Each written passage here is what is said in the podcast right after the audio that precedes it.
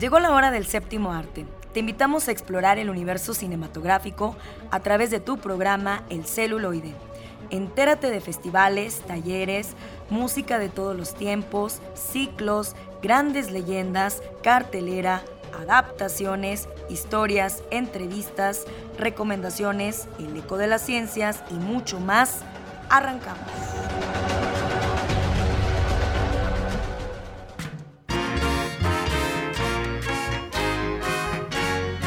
Amigos de Radio Universidad, ya estamos aquí en su programa El Celuloide. Gracias que nos sintonizan a través del 1190 de AM por la cultura y por el arte Radio Universidad.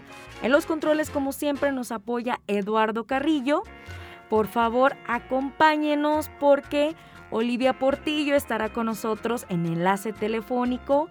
En época de oro se rendirá un homenaje a Carmelita González. También tenemos las recomendaciones de Cinema Cuarentena el lado ñoño del celuloide y si se quedaron con ganas, pues bueno, Carlitos, buen día, ahí nos tiene un extra para que por favor ustedes aprovechen y disfruten y tomen la mejor decisión para pasar el fin de semana o cualquier rato que tengan disponible. Gracias que nos sintonizan también a través de nuestro sistema podcast. Por favor, nuestra página, el celuloide arroba 1190 de AM. Recuerden que Así Baila México se presentará en el marco de la Muestra Nacional de Danzón y ya saben que el cine mexicano también se ha caracterizado mucho por este género y por diferentes bailes que llegaron de Cuba. Pero ¿qué les parece si comenzamos?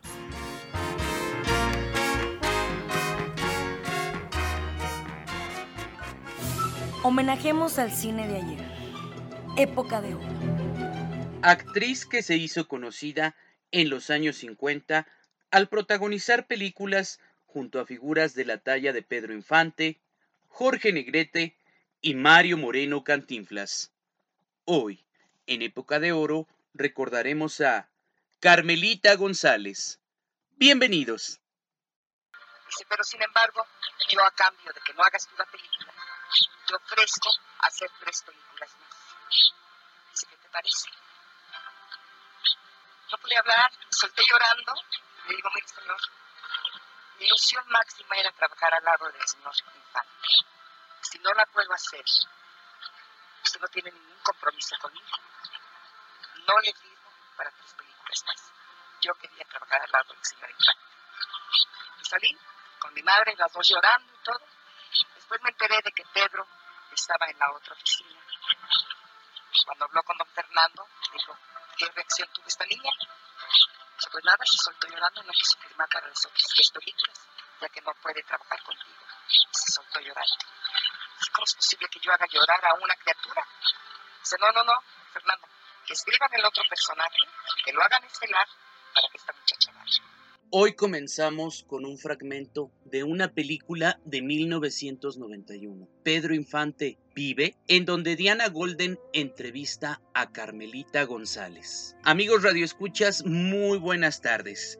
Excelente sábado de cine para todos ustedes. Carmen González Hernández nació en la Ciudad de México el 11 de julio 1928, y aunque hay muy poca información sobre su infancia y adolescencia, se sabe que sus padres la enviaron a estudiar a Estados Unidos para estudiar la carrera de Relaciones Internacionales, pues querían que tuviera una formación universitaria. No obstante, la gracia y la extraordinaria belleza de la joven comenzaron a llamar la atención de distintos productores. Y cuando estaba cerca de cumplir 18 años, el famoso director Chano Urueta le dio la oportunidad de debutar en la pantalla grande, con un pequeño papel dentro de la película Camino a Sacramento, en 1945. Tras esta primera experiencia en el cine, Carmelita González demostró tener todo lo necesario para convertirse en una de las grandes superestrellas del momento y siguió sumamente activa en su carrera actoral. Durante esta época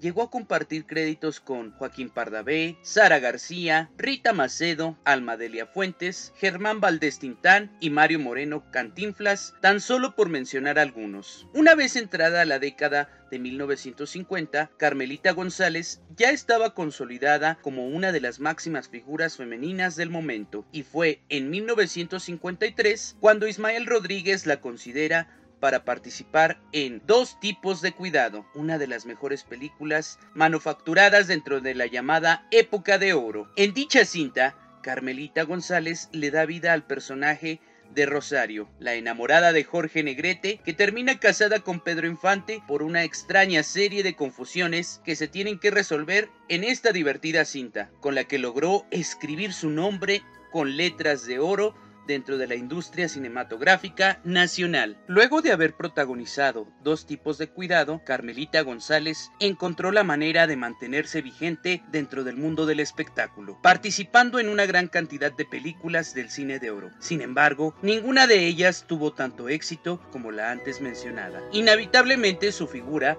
dentro del cine perdió fuerza. Pero esto no le impidió continuar su carrera en la que brilló en las radionovelas, telenovelas y en otras cintas. En la televisión hizo las telenovelas Secreto de Confesión, Clarisa, Cuando llega el amor, Volver a empezar, Sentimientos ajenos, Alegrijes y rebujos y Amar otra vez, entre muchas más. Mientras que en el teatro se consagró con los personajes femeninos de la obra Don Juan Tenorio. Carmelita González nunca dejó de trabajar y se calcula que a lo largo de su carrera llegó a participar en más de 100 películas y en por lo menos 29 telenovelas, donde supo adaptarse al paso del tiempo y fue realizando papeles de acuerdo a su edad. Además, se sabe que en los últimos años de su vida tuvo diferentes puestos dentro de la Asociación Nacional de Actores. Sus películas más famosas fueron El Cuarto Mandamiento en 1948, Subida al Cielo en 1952, dirigida por el cineasta español Luis Buñuel, Las Locuras de Tintán en 1952. Huracán Ramírez, así como Motel, por la cual recibió el premio Ariel. En cuanto a su vida personal, se sabe que estuvo casada por poco tiempo con el actor Eduardo Fajardo, y en dicho matrimonio procrearon a su hija Paloma del Rocío, quien se encargó de ver por su madre en sus últimos años de vida. Hasta donde se sabe, la actriz padeció una fuerte pulmonía a principios del año 2010 y debido a las complicaciones de esta enfermedad terminó falleciendo el 30 de abril de ese mismo año. Falta de confianza. Si no se me ocurre enviar a Beloncillo al almacén por el de mercancía, no me hubiera enterado. No hay derecho, Zabalita. No quería molestar. ¿Y quién le dio mi domicilio, don Eguir? Carmelita. Y me dijo también que estuvo usted muy grave. ¿Y el padre de este niño ya sabe que nació? No. Ni falta Con lo poco que teníamos ahorrado, ha sido suficiente para atender a todo. ¿Y el bonito, el muchacho?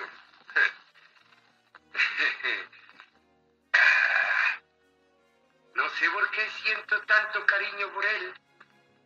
Y por usted también, Zabalita. Porque todavía hay gente buena en el mundo, don Edith. No sabe cuánto se lo agradezco. ¿Usted será su padrino, quiere? Sí, como no. Y mi mujer, almadrina. Desde luego.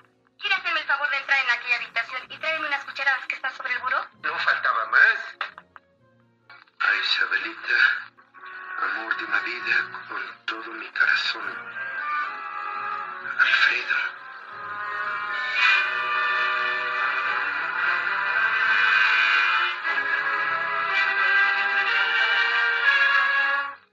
tiene, Zabalita? Gracias. Tengo que tomarla dentro de media hora. Zabalita, mm, perdóneme que abusando de su confianza me haya atrevido a leer lo que dice aquí. Palabras, don Palabras que se lleve el viento. Amigos Radio Escuchas, pues terminamos la emisión de hoy con la participación de Carmelita González en la película El Barchante Neguib. Yo soy Alex Jara. Quédense con nosotros en su programa El Celuloide a través de la señal de Radio Universidad. Llegó el momento de recibir a nuestros invitados. Escucha la entrevista.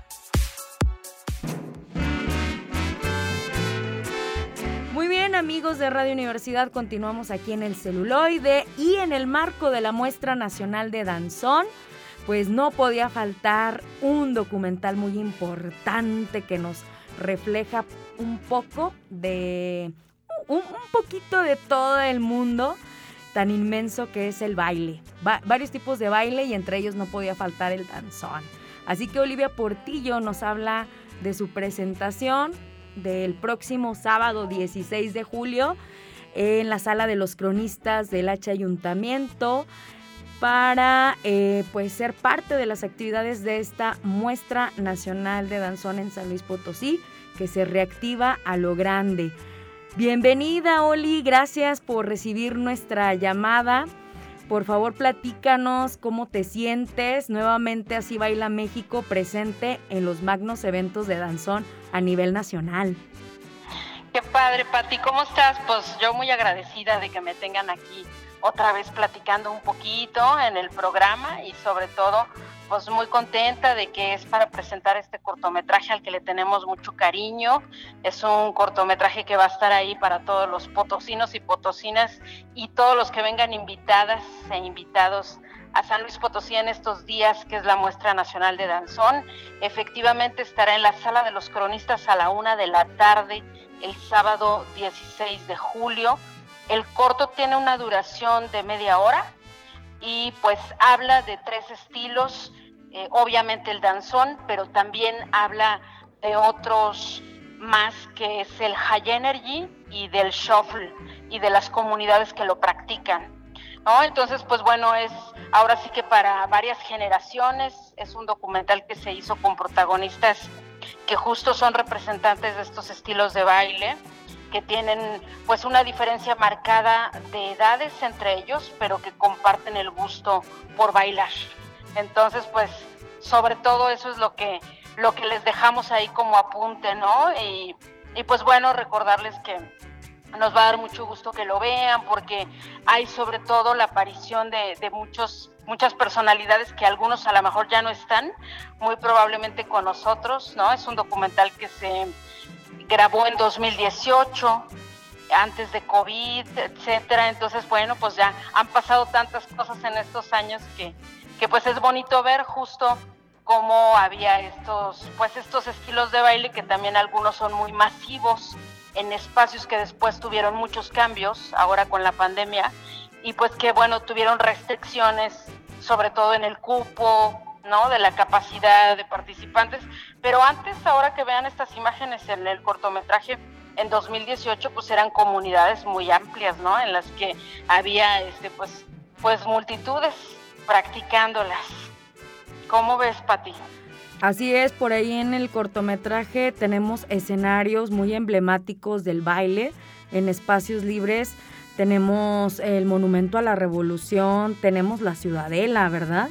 Claro, sí, la Ciudadela y por ahí la Maraca, un salón muy conocido en la colonia Narvarte de la Ciudad de México, también eh, pues donde se llevan a cabo estas dinámicas de bailes de salón. ¿No? Entonces pues sí son lugares que bueno fueron cambiando sus dinámicas también con COVID, pero pues que es, es bonito verlos, o sea, verles justo antes de, de que todo eso pasara, ¿no? Ya queda como justo un documento histórico. Así es, y con orquesta, si no me equivoco, por ahí aparece la danzonera joven de México del Chamaco Aguilar. Es correcto, que va a estar por acá, ¿no? Claro que sí, va, va a estar en la muestra y en el baile de despedida. Va, a estar el 16 y 17 de julio. va a estar en grande, van a poder ver esas imágenes y luego afortunadamente van a poder estar con ellos presencialmente aquí en San Luis Potosí. Sí, hay que aprovecharlos, ¿verdad? No, pues sí, para, para todas las edades, eh, para que los más jovencitos también vayan viendo cómo son estas dinámicas de cruz de baile, de grupos de baile, donde pues no es una limitante la edad, desde muy chiquitos ellos empiezan a hacer sus grupos de amigos y empiezan a, hacer sus pasos muy originales, apropiarse de, de estilos que son universales, pero que hacen propios en México. Así es. ¿Y qué, viene próximamente? ¿Hay más eh, documentales por presentar, Oli? ¿qué, qué sorpresas habrá? En este año habrá material que vayas a, presentar que hayas eh, trabajado recientemente. Pues fíjate, Pati, que estamos de la mano con la Universidad Autónoma de San Luis Potosí porque se cumplen los 100 años de autonomía de la universidad y pues bueno, va a haber bastantes también eventos ahí de diferente índole, pero por el lado de las artes audiovisuales vamos a estar participando con un documental también acerca de los 100 años de autonomía. Es un cortometraje eh, pequeñito, o sea, alrededor de 10 minutos tal vez, y eh, pues por ahí ya que esté terminado nos va a dar mucho gusto platicar acerca de esto, eh, justo pues para celebrar, unirnos a esta celebración de 100 años. Y pues es un trabajo que se hace en conjunto eh, con Gonzalo de la Torre Amaya, que es otro director cineasta potosino, muy jovencito, también recién egresado de la Facultad de Ciencias de la Comunicación, y por iniciativa pues de la propia directora de la Facultad de Ciencias de la Comunicación, la maestra Adriana del Socorro Ochoa, y pues bueno, el mismo departamento de televisión y radio universitaria, eh, mucha gente que está colaborando ahí, investigadores, investigadoras que están aportando eh, visiones muy interesantes acerca del futuro de la autonomía, ¿no? Justo una reflexión acerca de qué significa esto que es una palabra que a lo mejor como que la escuchamos mucho, pero tiene implicaciones muy profundas que vale la pena detenerse a, a revisar justo en estos años. ¿Cómo ves, Pati? Estamos sobre eso. Ay, muy interesante, Oli. Pues estamos muy contentos de verte, como siempre, tan activa. A ti, a, a Rubén también nos saludas mucho también a Rubén. Tus redes sociales, tus canales para que la gente pueda revisar tu trabajo. Claro que sí, Pati, sí. No mencioné a, Rubén que también va a estar implicado en este proyecto, como él siempre está en la parte de la postproducción, en la edición y postproducción, que es la, la parte final de los proyectos, pues también eh, Rubén nos acompaña ahí en este equipo que estamos formando multidisciplinario. Y bueno, Rubén también ya tuvo una participación eh, Rubén Edgardo Castillo Pesina, diseñador gráfico, también tuvo una participación ya en los carteles, que es una muestra de 100 carteles sobre la autonomía, que me parece sigue todavía en el patio del edificio central y aquí en la reja periférica de la zona universitaria está en exposición también estos carteles acerca de los 100 años de autonomía.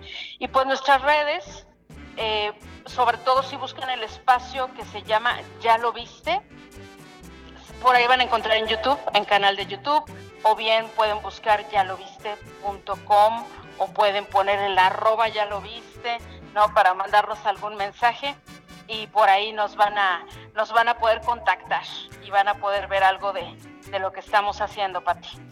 Te agradezco mucho, Oli. Sé que siempre andas ocupada dando clases ya no te interrumpimos. no, para nada, es un placer, Pati. Claro, pues por ahí nos estaremos viendo en la sala de los cronistas, 16 de julio, una de la tarde. Olivia Portillo Rangel presenta Así Baila México en el marco de la muestra nacional de danzón aquí en San Luis Potosí. Un fuerte abrazo, Oli. Abrazo fuerte, gracias.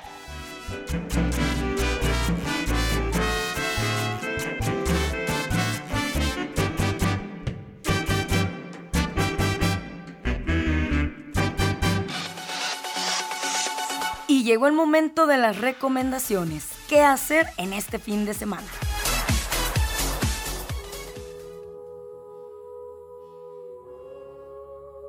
Muy buenas tardes a todos y todas. Este es Miguel Ángel de Cinema Cuarentena y aquí les traemos la recomendación de la semana. Como cada semana les comentamos, estamos participando en el reto Cinema Cuarentena, pero esta semana decidimos hacer algo un poquito diferente para salirnos del guion. Eh, durante los últimos meses, de vez en cuando hemos estado haciendo dinámicas un poquitito diferentes y esta no va a ser la excepción porque vamos a hablar de, algún, de, un tema que interesa completamente a la comunidad cinéfila en el mundo actualmente. Y cuando digo al mundo me, refiero a nivel mundial, no en la comunidad internacional.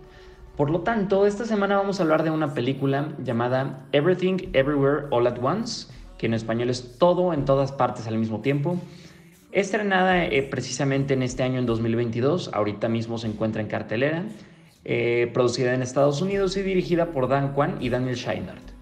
Eh, la película cuenta con una duración de 2 horas con 20 minutos y como estamos acostumbrados a hacerlo durante esta sección, comenzaremos leyendo brevemente el argumento y después pasaremos a platicar sobre si vale o no la pena ver esta película. Una heroína inesperada debe usar sus nuevos poderes para luchar contra los desconcertantes peligros del multiverso y así lograr salvar su mundo. Esta fue la reseña de Google, ahora sí pasaremos a platicar sobre si vale la pena invertir casi dos horas y media de nuestro tiempo en ver esta cinta.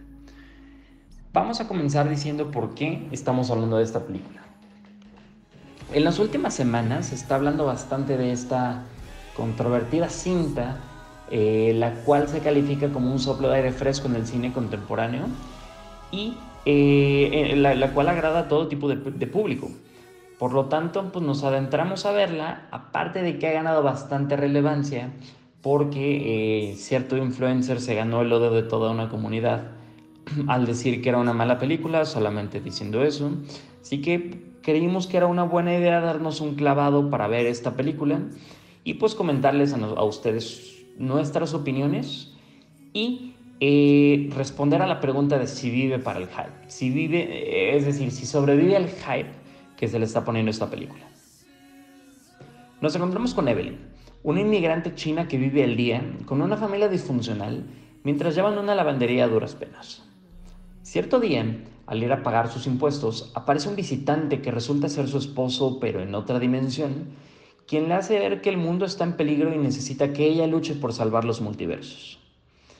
De esta manera, Evelyn adquiere el poder de, poder agarrar las habilidades de sus otros yo de otros universos, ya sea pelear como una maestra de kung fu que fue en otra vida, manejar instrumentos como toda una chef profesional, o argumentar como una abogada, mientras cientos de enemigos liderados por Jobu Tupaki, la antagonista principal, están todo el tiempo siguiéndola en todas partes y todo lo demás. E, en, medio del hype enorme que generaron Doctor Strange y Spider-Man con las infinitas posibilidades que ofrecen los multiversos, Everything Everywhere All at Once se posicionaba como un soplo de aire fresco a la ya trabajada fórmula pero ¿realmente sobre, sobrevivió las expectativas? Y vamos a adelantarles que nuestra respuesta es que no, para nada, sino que se quiso reciclar una fórmula que sabían que fácilmente iba a alimentar al público y obtener buenos resultados en taquilla tal y como está pasando. Pero, ¿por qué no sobrevive a las expectativas según nuestra opinión muy personal? Si la película tiene de todo, si mezcla artes marciales, una estética bien trabajada, giros argumentales, chistes, etc., pues nuestra respuesta es que precisamente porque su fórmula se agota tan, no rápido, rapidísimo. Desde el primer momento nos encontramos metidos en una historia llena de juegos de colores, sonidos, peleas interminables, que sobre todo esto, literalmente interminables, cambios curiosos de universos, eh, y, eso no cambia, nunca. Pero de verdad, nunca, nunca cambia. Toda la película es exactamente lo mismo mientras una trama sosa se va desarrollando. No negaremos que existe un trasfondo filosófico de fondo en cuanto a qué, hacemos con nuestras vidas, el motivo final de la existencia, el por qué hacemos lo que hacemos y la importancia de respetar a los demás.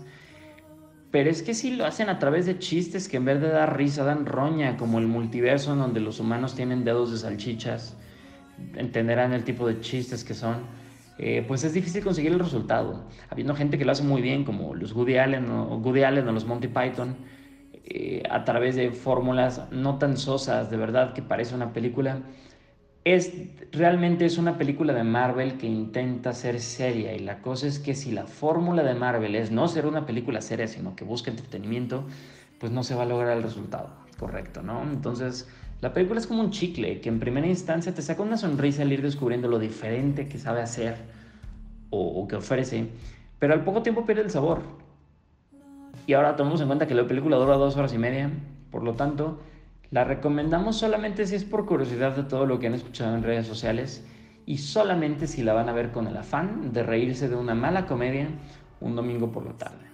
Por lo tanto, esta fue la película de la que hablamos en esta semana y metiéndonos un poquito en las recomendaciones, pero en este formato un poco diferente, queremos decirles que si buscan esto, vean otra película y a lo mejor hasta se van a reír, pero que, que en este espacio recomendemos esto, pero es Los Minions.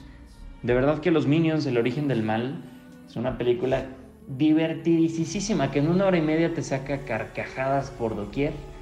Y pues algunas otras películas que podemos ver en los cines, que los hemos visto en los últimos meses y que pueden ver fácilmente en todos lados, son por ejemplo la última de Batman, Northman o, o la última de Top Gun, películas que lo que buscan es precisamente eso, entretener y lo hacen bastante, bastante bien. No ya buscan un cine más, más artístico. Les recomendamos, por ejemplo, Broker, la nueva de Hirokazu Koreda, nuestros directores favoritos, After Yang, eh, eh, protagonizada por Colin Farrell. Tenemos también Elvis, la última película de Baz Luhrmann, Holy Spider, o por último Crimes of the, Future, eh, dirigida por David Cronenberg, que está a punto de estrenarse en movie, así que no se la pierdan si buscan algo un poquito diferente. Entonces esta fue nuestra recomendación de la semana. Recuerden seguirnos en redes sociales como Cinema Cuarentena y los esperamos la próxima semana. Muchas gracias.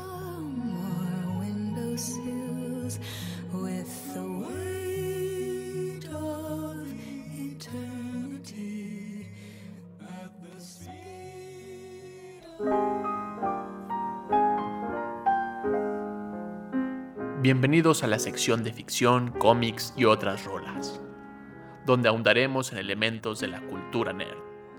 Adelante con esta sección.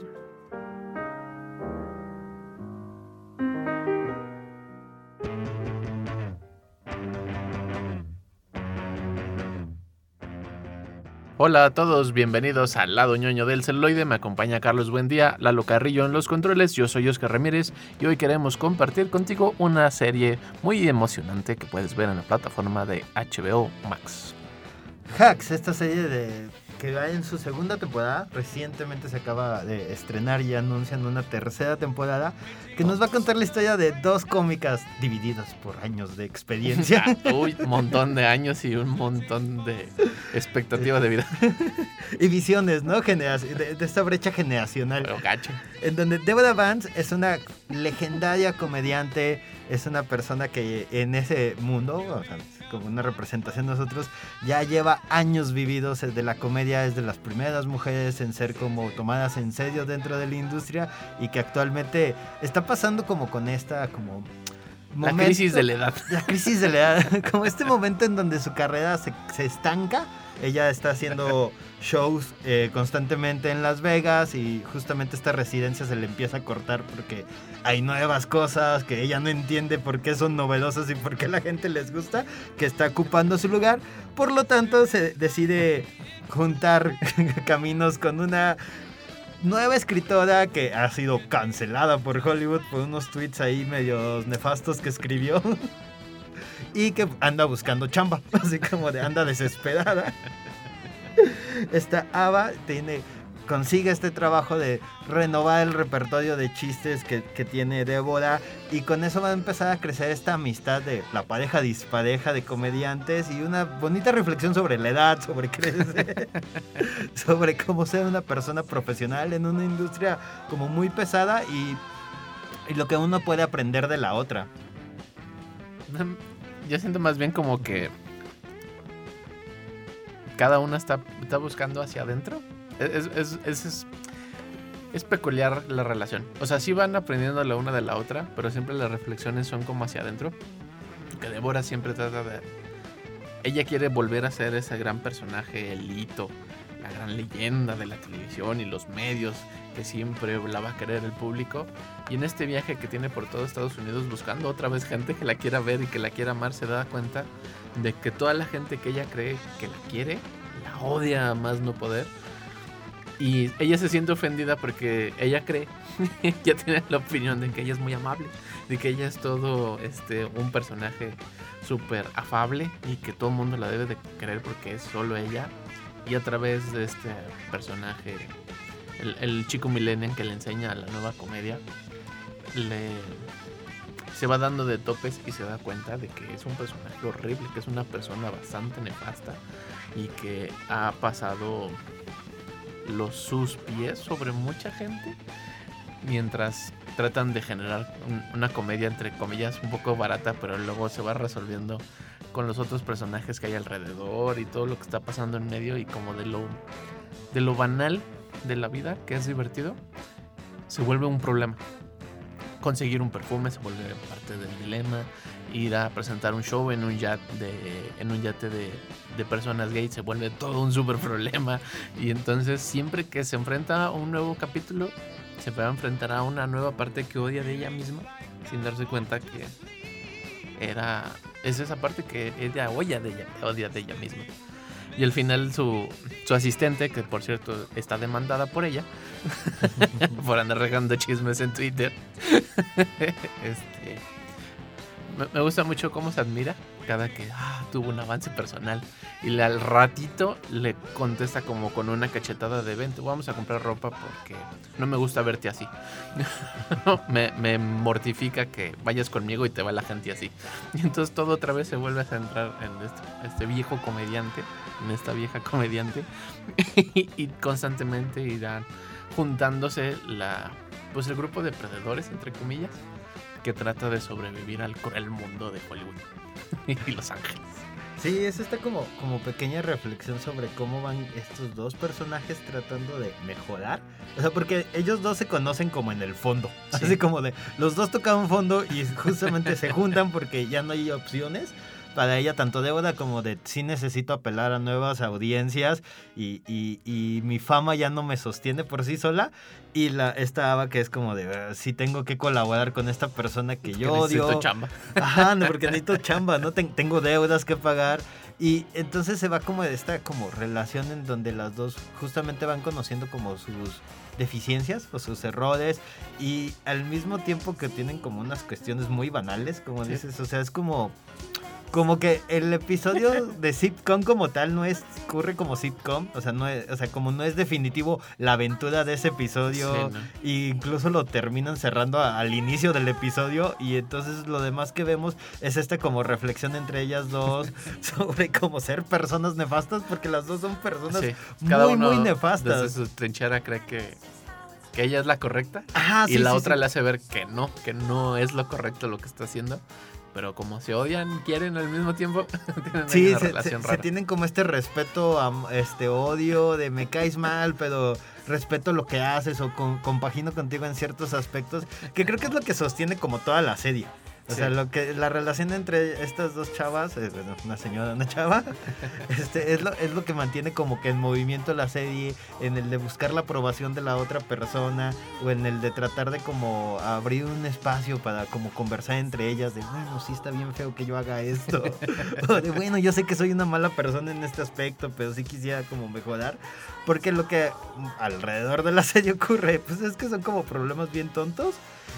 Y atrae a esto, estos, estas situaciones, atrae como a una galería de personajes.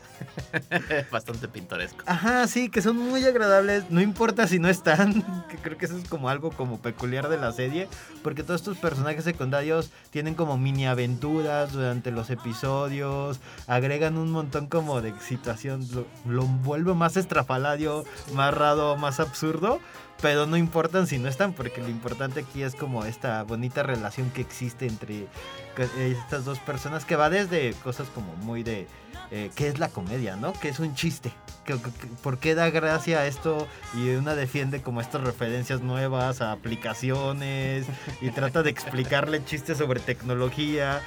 Y en cambio Débora pues sí es como de, pues sí, yo sé que suena como misógino esto, pero, pero, Pero da mucha risa. o de, claro, es como un chiste de pastelazo, ¿no? Pero si funciona una vez, puede funcionar varias veces.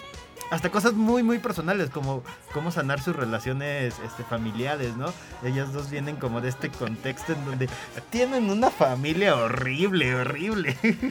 Sí. Débora, este, separada con una hija extraña que nunca peló porque su dilema como personaje es que ella va a dar todo por el show.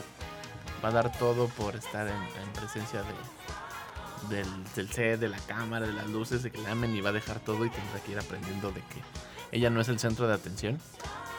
Al igual que todos los demás personajes. Es padre la serie porque todos los problemas y los dilemas de la serie avanzan en parejas.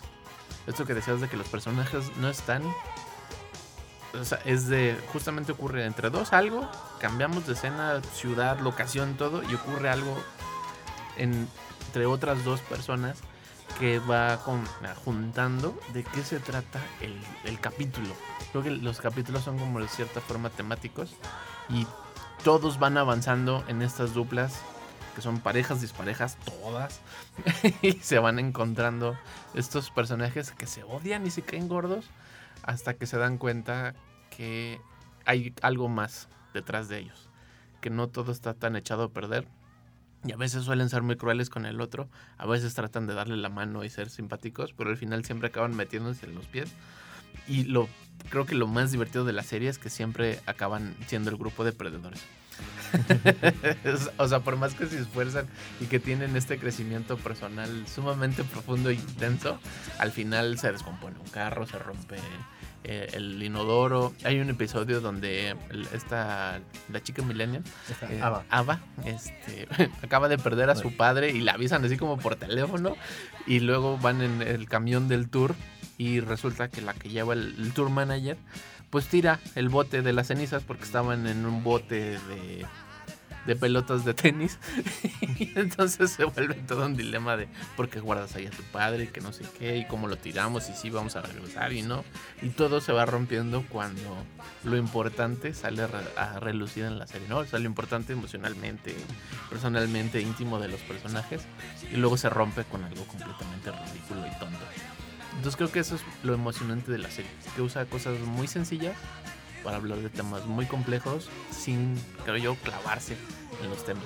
Porque Sí, es no- muy no- no es- dinámico. O sea, por momentos puede parecer como muy, muy pesada porque justamente no tiene miedo de tocar estos temas como más profundos, pero no se clava, no deja de estar ahí. Me recuerda mucho como en, en esta serie de Louis, que va como un poquito con los vaivenes de la vida de un cómico, que de, como de dónde saca la inspiración, cómo funciona como en la lógica y, y le pasan situaciones absurdas que le da como al final una reflexión, ¿no? De la vida.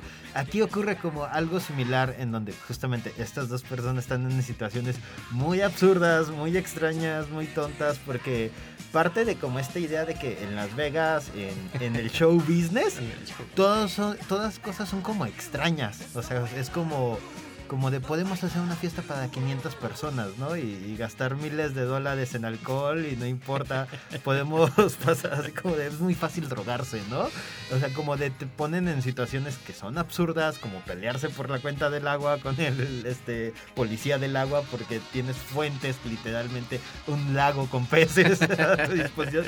Entonces, esas situaciones son como completamente absurdas que lo lleva como a tener este como comedia como extraña, que no es como muy de como una típica sitcom, sino es como de es absurdo y es, es raro y el chiste viene de ahí, del de esta Débora pescando. O sea, Sí. es como de ¿por, por qué está ahí? Y lo utiliza para hablar de algo como más personal, ¿no? Má- má- Más, más chiquito que hace que la dinámica funcione muy bien. O sea, es una serie que de repente puede darte una gran carcajada y de repente ponerte como a un poquito triste o como de, ay, sí es cierto, ¿no? Sí, Sí, sí, sí, debería de mejorar esto. Sí, otra de las cosas que me gusta de la serie es que el tema de la inclusión creo que lo aborda de una forma maravillosa porque no tiene estereotipos de género. O sea, esta Débora es completamente anti-gay. o sea, tiene un problema con las personas gay cuando su asistente es, pues es bisexual. El, el que le está llevando los dineros es gay. Y entonces, no por todo lo que los problemas que tienen ellos son problemas humanos que se van disolviendo de otras formas y presentando de otras formas que me parece sumamente atractivo. ¿Ya vieron esta serie? No, véanlo en HBO Max y compártanos sus comentarios en nuestra página de Facebook. Estamos como El Celuloide y ahorita continuamos con más recomendaciones aquí en el 1190 del año.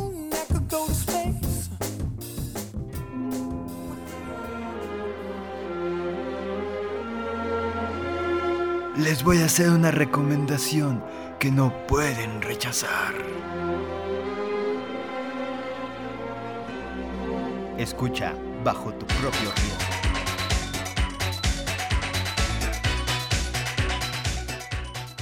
Hola amigos y amigas del celuloide, yo soy Carlos Buendía, se encuentra conmigo Oscar ¿Qué Ramírez onda? y el día de hoy les traemos más ex- cosas extrañas que encontramos en pantalla. En este caso es específicamente Stranger Things, la cuarta temporada que ya por fin llegó a su final. No sé cómo, por qué duró tanto, porque llevamos como dos meses viendo Stranger Things. Pero ya tenemos el, el casi cierre. Yo la, la empecé a ver creyendo que este era el final y no, pues resulta que no. Ah, no es el final. Va a haber otra temporada. Ah, al maldición. parecer como en un año o Sí, dos. sí recaudaron el dinero. Sí juntaron el dinero. para la siguiente temporada. O se dieron cuenta que dejaban muchos cabos sueltos. Ay, no. No sé, mira, yo me quedé en la mitad de la segunda temporada. No, todavía no veo ni la 3 y- ni la 4. Y la verdad ya no me llama la atención. Ya, ya siento que esta, el absurdo del outside world se, se les fue de las manos y empezaron a inventar cosas y creo que también los chicos empezaron a crecer y, la- y su público creció este, todavía más que creo, tengo esa idea de que quieren escribirle a su mismo público. O sea, los que se emocionaron con la 1 se quedaron en la 2, están en la 3 y estaban llorando porque vieron la 4 y ahora se quedaron llorando porque va a haber una 5. Este, pues va, van creciendo, la serie trata de crecer y creo que es donde rompe como dentro de su propia lógica del punto A al punto B y donde nos terminamos, donde terminamos la temporada pasada, es como de, ¿y ahora qué personaje invento para los chicos rudos de esta temporada? Sí, porque básicamente lo que está ocurriendo con la 4 o lo que ocurrió en la 4 es que ya tienen esta plantilla de cosas que está ocurriendo en- y que tienen que ocurrir como estructuras de temporada. Que en este caso es como de ahora existe un chico ahí como rockerillo, este, el radito que tiene un club de calabozos y dragones. Y se abre una vez más el portal. Una vez más hay como unas situaciones en las que pues, los chavos tienen que ir descubriendo si esos misterios, misteriosos asesinatos en realidad Sí. son de un asesinato como tal. o, O, es este gobierno. Upside Down que está otra vez atravesando la, la realidad. Y en este caso, como que la serie se sabe que es demasiadas cosas al agregar como estos personajes nuevos. Y entonces lo que está ocurriendo son como cuatro historias al mismo tiempo. Mientras en Hawkins están investigando a los asesinatos. Que el principal sospechoso es este Bruce, creo que se llama, el chico Sí. roquedillo. En California está Eleven con Will y, y tratando de escapar de la de agentes secretos que ahí están como tratando de cazar a Eleven. Y por otro lado, están los papás en su viaje a Rusia tratando de rescatar a, a este al personaje del papá de Eleven que Ah, estuvo muerto como 5 segundos en la, en la temporada pasada. spoiler. Eh, sí. Eh, Este, este caso en específico creo que a mí me frustró mucho porque si vas a hacer como esta este, situación en donde un personaje querido muere y luego este, Siempre, ¿no? lo revives, ajá, normalmente eso ocurría antes como con distancias, ¿no? O sea, tal vez de un episodio a otro, este, de... No, de una temporada. Una a otra. temporada a otra. Sí, no, no, pero, o sea, eso ocurrió en el último capítulo. O sea, él se muere, pasan los créditos y luego aparece una escena en donde está vivo. Entonces es como de neta, o sea, y entonces los primeros episodios, o sea, no te dejan ni darle luto al, al, al Te personaje. dejan y yo.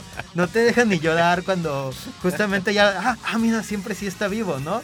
Y, y tienes esta sensación de, ¿qué es esto de nadie se va a morir entonces, ¿no? O sea, entonces como que pues, no, no importa lo que pase, pues nunca le va a pasar nada a ellos.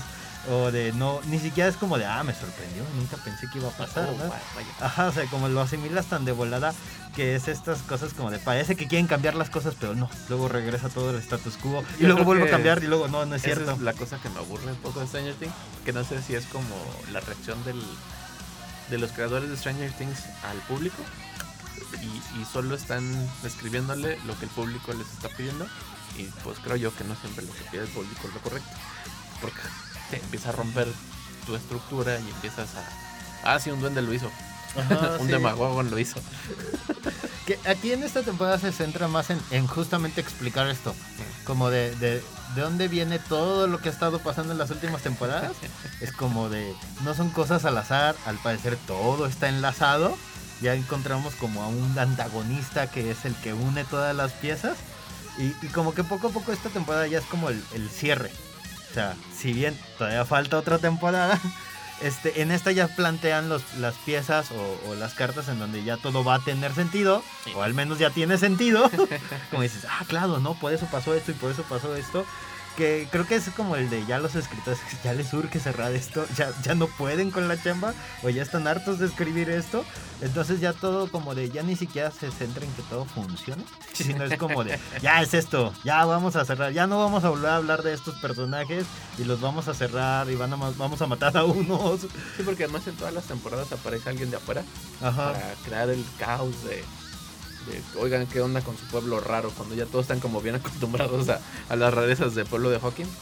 Eh, eh, todos afuera, el externo, que suele ser el chico nuevo rudo que entra, como la chica está Max. la temporada Max en la temporada 2, Robin, y luego así van saliendo un montón de personajitos que forzosamente tienen que vivir a Hawking y sobrepasar las furias de Hawking mientras los demás personajes cada vez se van alejando cada vez más de Hawking y estos nuevos personajes los vuelven a jalar.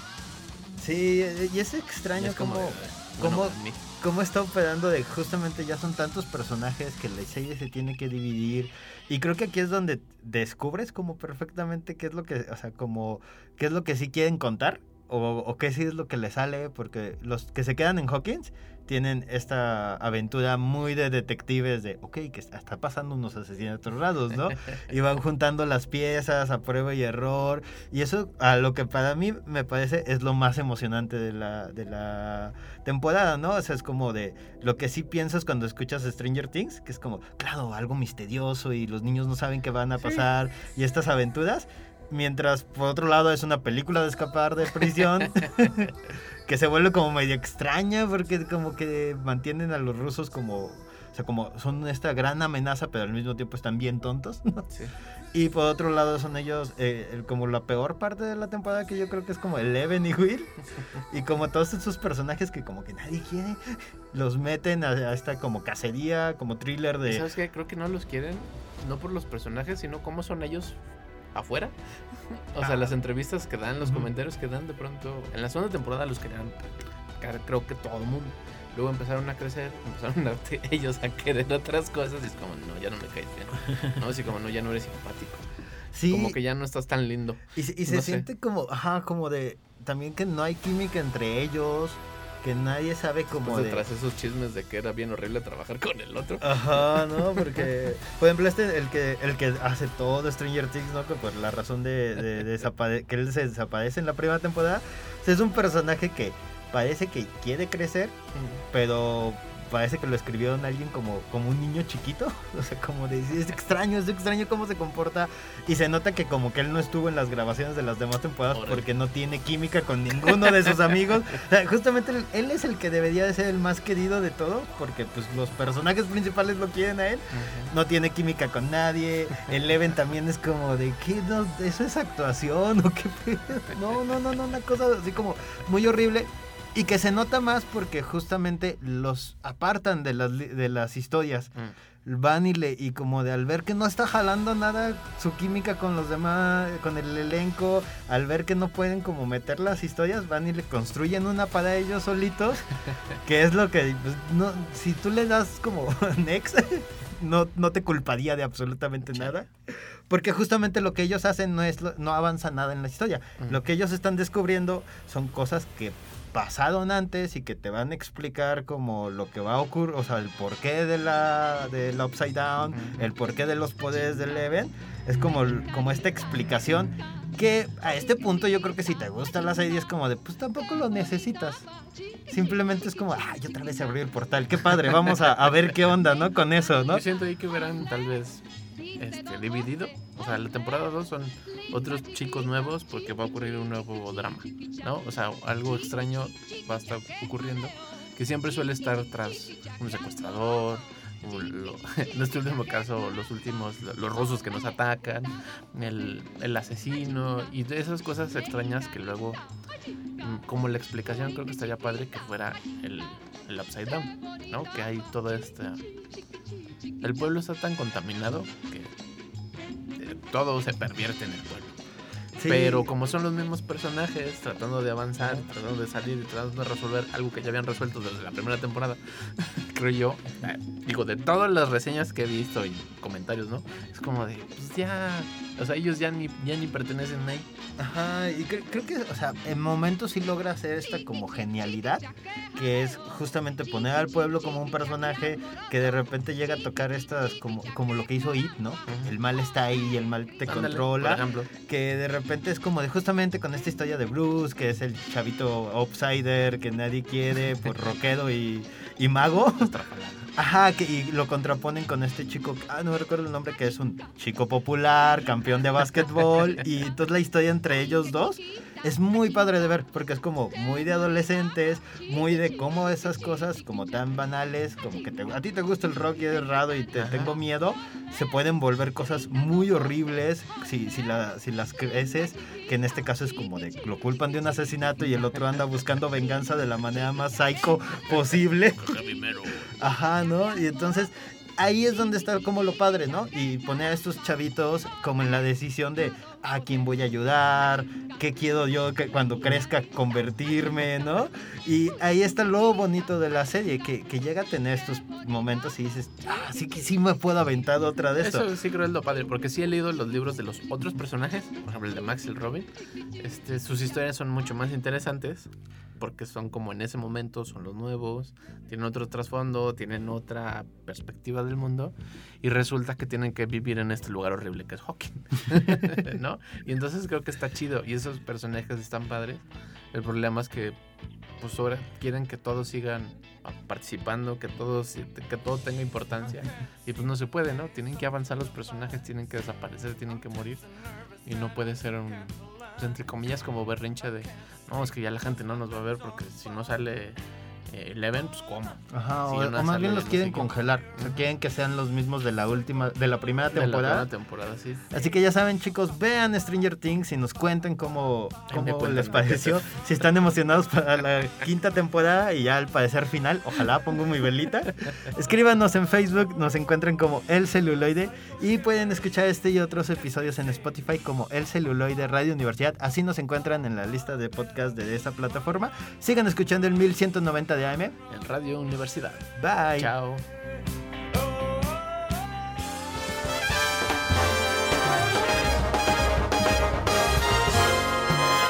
Esto fue El Celuloide. Escúchanos por el 1190 de AM. Teléfonos en cabinas 826-1348. Síguenos en nuestras redes sociales y YouTube. Nos encuentras como El Celuloide. Dirección de Radio y Televisión de la Universidad Autónoma de San Luis Potosí.